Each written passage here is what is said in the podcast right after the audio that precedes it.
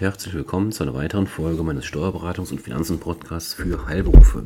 In der heutigen Folge beschäftige ich mich mit einem Thema, welches uns der Gesetzgeber kürzlich aufgetragen hat und in unseren Lohnbuchhaltungen, Lohnabteilungen zu vergrößertem ähm, ja, äh, Stress und ja, Chaos will ich nicht sagen, aber zumindest zu viel Arbeit führt.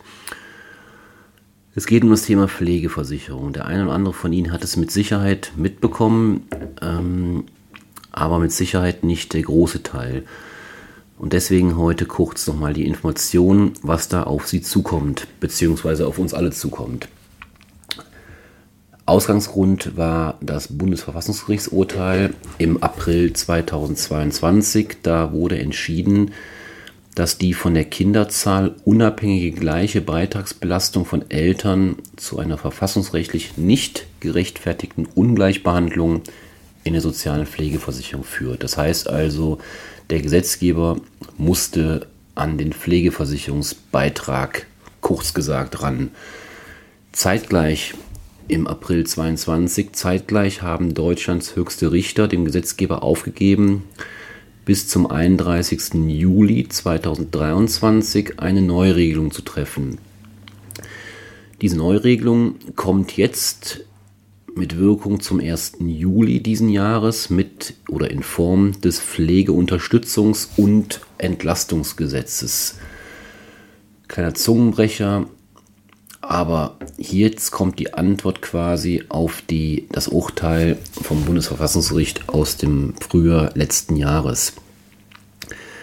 In der gesetzlichen Rentenversicherung und der gesetzlichen Krankenversicherung begründet die gleiche Beitragsbelastung von Eltern und Beitragspflichtigen ohne Kinder keine Benachteiligung der Eltern, weil durch die rentenrechtliche Anerkennung von Kindererziehungszeiten und die beitragsfreie Familienversicherung im Krankenversicherungsrecht ein hinreichender Nachteilsausgleich erfolgt.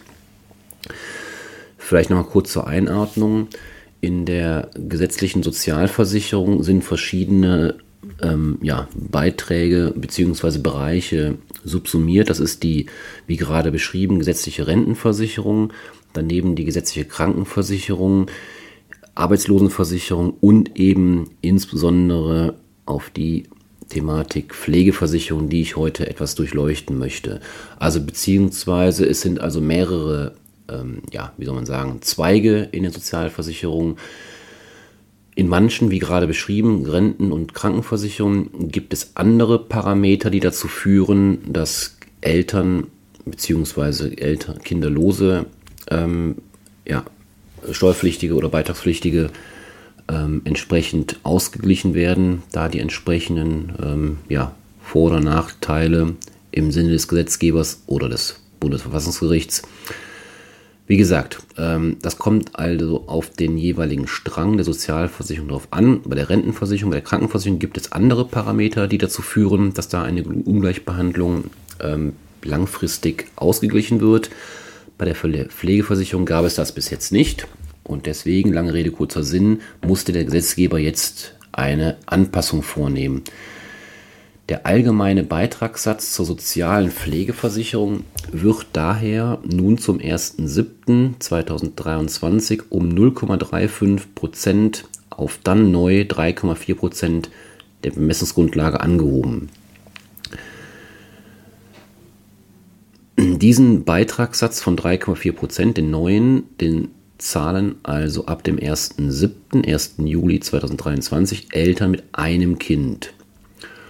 Um zukünftig schneller auf zusätzlichen Finanzierungsbedarf der sozialen Pflegekassen reagieren zu können, wurde ebenfalls die Möglichkeit aufgenommen, per Rechtsverordnung statt durch ein langwieriges Gesetzgebungsverfahren die Beiträge kurzfristig erhöhen zu können.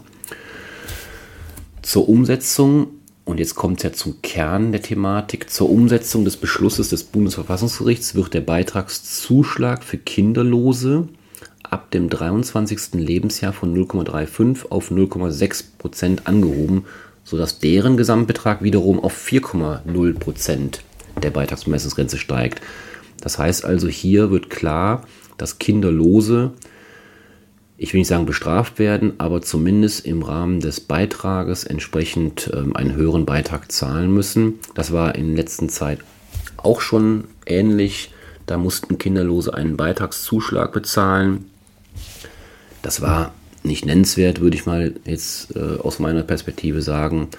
Aber jetzt 0,6 Prozent, das ist dann schon mal ein bisschen mehr. Gleichzeitig werden Mitglieder mit mehreren Kindern, also bis jetzt habe ich ja nur von Kinderlosen und von Eltern mit einem Kind gesprochen. Jetzt geht es um Eltern mit mehreren Kindern. Diese werden ab dem zweiten Kind bis zum fünften Kind mit einem Abschlag in Höhe von 0,25 Prozent pro Kind entlastet. Anders als beim allgemeinen Beitrag von besagten 3,4 Prozent für Eltern mit einem Kind werden bei der Ermittlung des Abschlags Kinder, die das 25. Lebensjahr vollendet haben, nicht mehr berücksichtigt. Sobald bei Mitgliedern mit mehr als zwei Kindern eines der Kinder das 25. Lebensjahr vollendet hat, führt dies demnach dazu, dass die Reduzierung der Beiträge ab dem zweiten Kind nur noch für die jeweilige Anzahl der Kinder unter 25 Jahren berücksichtigt wird. Was, was bedeutet das? Im Prinzip geht es letztendlich nur darum, die Anzahl der Kinder ist relevant für die Höhe des Abschlags, die sie oder den sie in Anspruch nehmen können. Kinder werden allerdings nur dann berücksichtigt im Rahmen dieses Abschlags, wenn die das 25. Lebensjahr noch nicht vollendet haben. Warum das 25. Lebensjahr? Das kennen wir auch schon aus anderen Bereichen in der Kinderförderung ähm, und zwar beim Kindergeld. Da ist es ja auch seit einiger Zeit so, dass sie grundsätzlich nur noch dann Anspruch auf Kindergeld haben, beziehungsweise den Kinderfreibetrag, ähm, solange das Kind in Ausbildung beziehungsweise das voll äh, 25. Lebensjahr ähm, noch nicht vollendet hat. Und das erleben wir auch hier wieder. Das heißt, hier wird das gleiche, die gleiche Grenze gezogen. 25. Lebensjahr für das Kind ist entscheidend, ob es in diesen Abschlag reinfällt, ja oder nein. Ab dem fünften Kind, ich kenne persönlich niemanden, der fünf Kinder hat, aber soll es geben, ab dem fünften Kind bleibt es bei einer Entlastung in Höhe eines Abschlags von insgesamt bis zu einem Prozent, also 4 mal 0,25 einem Prozent. Auch Eltern, die das 23. Lebensjahr noch nicht vollendet haben, können die Beitragsabschläge erhalten. Für Eltern mit einem Kind gilt weiterhin der reguläre Beitragssatz. Die, der Arbeitgeberanteil, also 50 Prozent des allgemeinen Beitragssatzes, verändert sich durch die Zu- oder Abschläge nicht. Wie bisher muss der Kinderlosenzuschlag von den Beitragszahlern allein getragen werden und die geplanten Abschläge kommen den Beitragszahlern vollständig zugute. Das heißt, auch hier war es wieder so, das war bisher auch schon so, den Zuschlag, wie gerade gesagt, für Kinderlose muss komplett der Beitragszahler entsprechend tragen. Ja, ich erspare es jetzt nochmal, äh, die ganzen Prozentsätze Ihnen ähm, ja, mitzuteilen. Wie gesagt, Sie merken sich bitte der allgemeine Satz steigt auf 3,4 Prozent. Und dann ergibt es ähm, ja, Kinderlose, das sollte man jetzt auch noch merken, steigt er auf 4,0 Prozent. Und ähm, ja, dazwischen tummeln sich dann sozusagen die ähm, anderen Prozentangaben, die anderen Beitragssätze für diejenigen Eltern, die eben mehr als ein Kind haben. Ähm, da reduziert sich das entsprechend dann äh, ja, runter bis zu maximal einem Prozent, wie wir eben gesagt haben. Ja, soweit die Theorie. Jetzt ist die Praxisfrage, und ich sagte ja eingangs, dieses neue Gesetz führt bei uns in den Lohnabteilungen, Lohnbuchhaltungsabteilungen zu vermehrtem Arbeitsaufkommen, weil die Theorie Anzahl der Kinder ist entscheidend, muss natürlich jetzt auch irgendwo dokumentiert werden.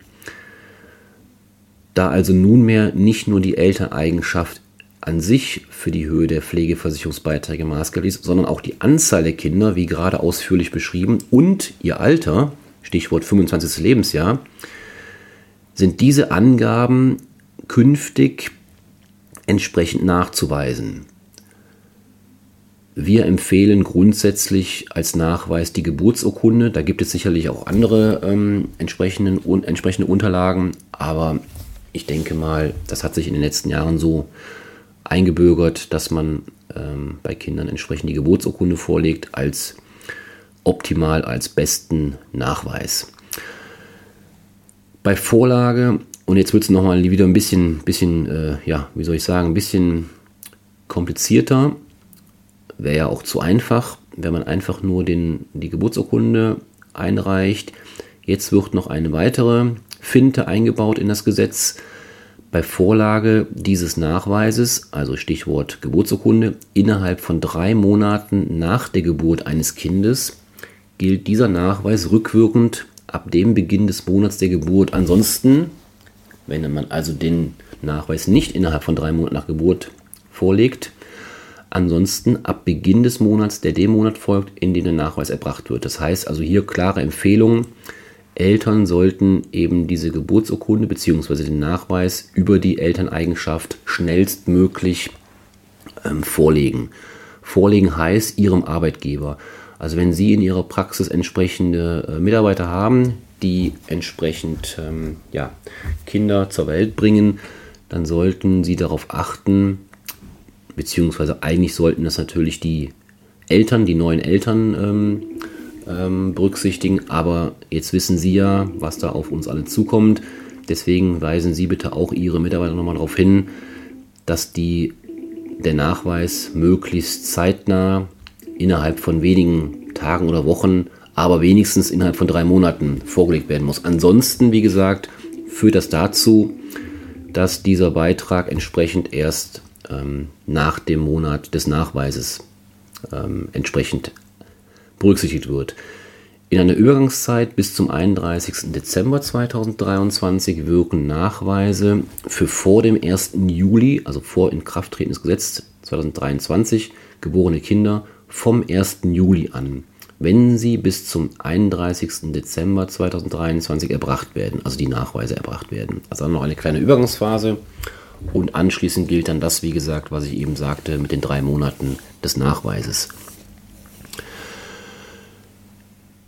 Dazu, jetzt kommt noch mal ein bisschen was äh, Praxisrelevantes, beziehungsweise was wir nicht in der Hand haben, sondern worauf wir jetzt noch warten müssen.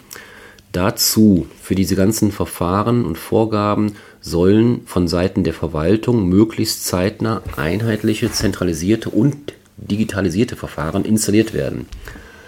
Allerdings erfordert die verwaltungsmäßige Umsetzung der nach Kinderzahl gestaffelten Beitragserhebung bei den Pflegekassen und den beitragsabführenden Stellen.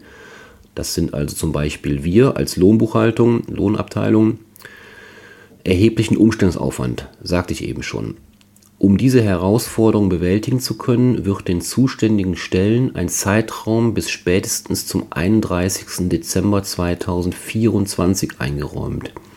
Für die Praxis heißt dies, dass zunächst der allgemeine Beitragssatz erhoben werden darf und es innerhalb des Umstellungszeitraums zu Ausgleichen kommen muss.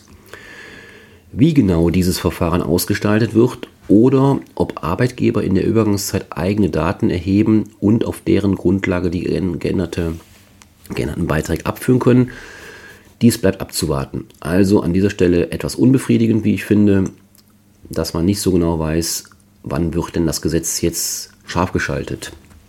So interpretiere ich das jetzt zumindest. Ja, ich hoffe, Sie konnten mal wieder einige Informationen für Ihren Praxisalltag ähm, mitnehmen. Hier ähm, entsprechend im Rahmen der Pflegeversicherungsbeiträge, die ähm, Sie jetzt gerne in Ihren Praxen mitnehmen können und in Ihre Betriebe, um eben da auch Ihre entsprechenden Mitarbeiter zu sensibilisieren und entsprechend die Nachweise möglichst zeitnah vorzulegen. Ja, dann bleibt mir nur, Ihnen einen schönen Freitag, ein schönes Wochenende zu wünschen. Machen Sie es gut, bleiben Sie gesund, bis zum nächsten Mal. Tschüss.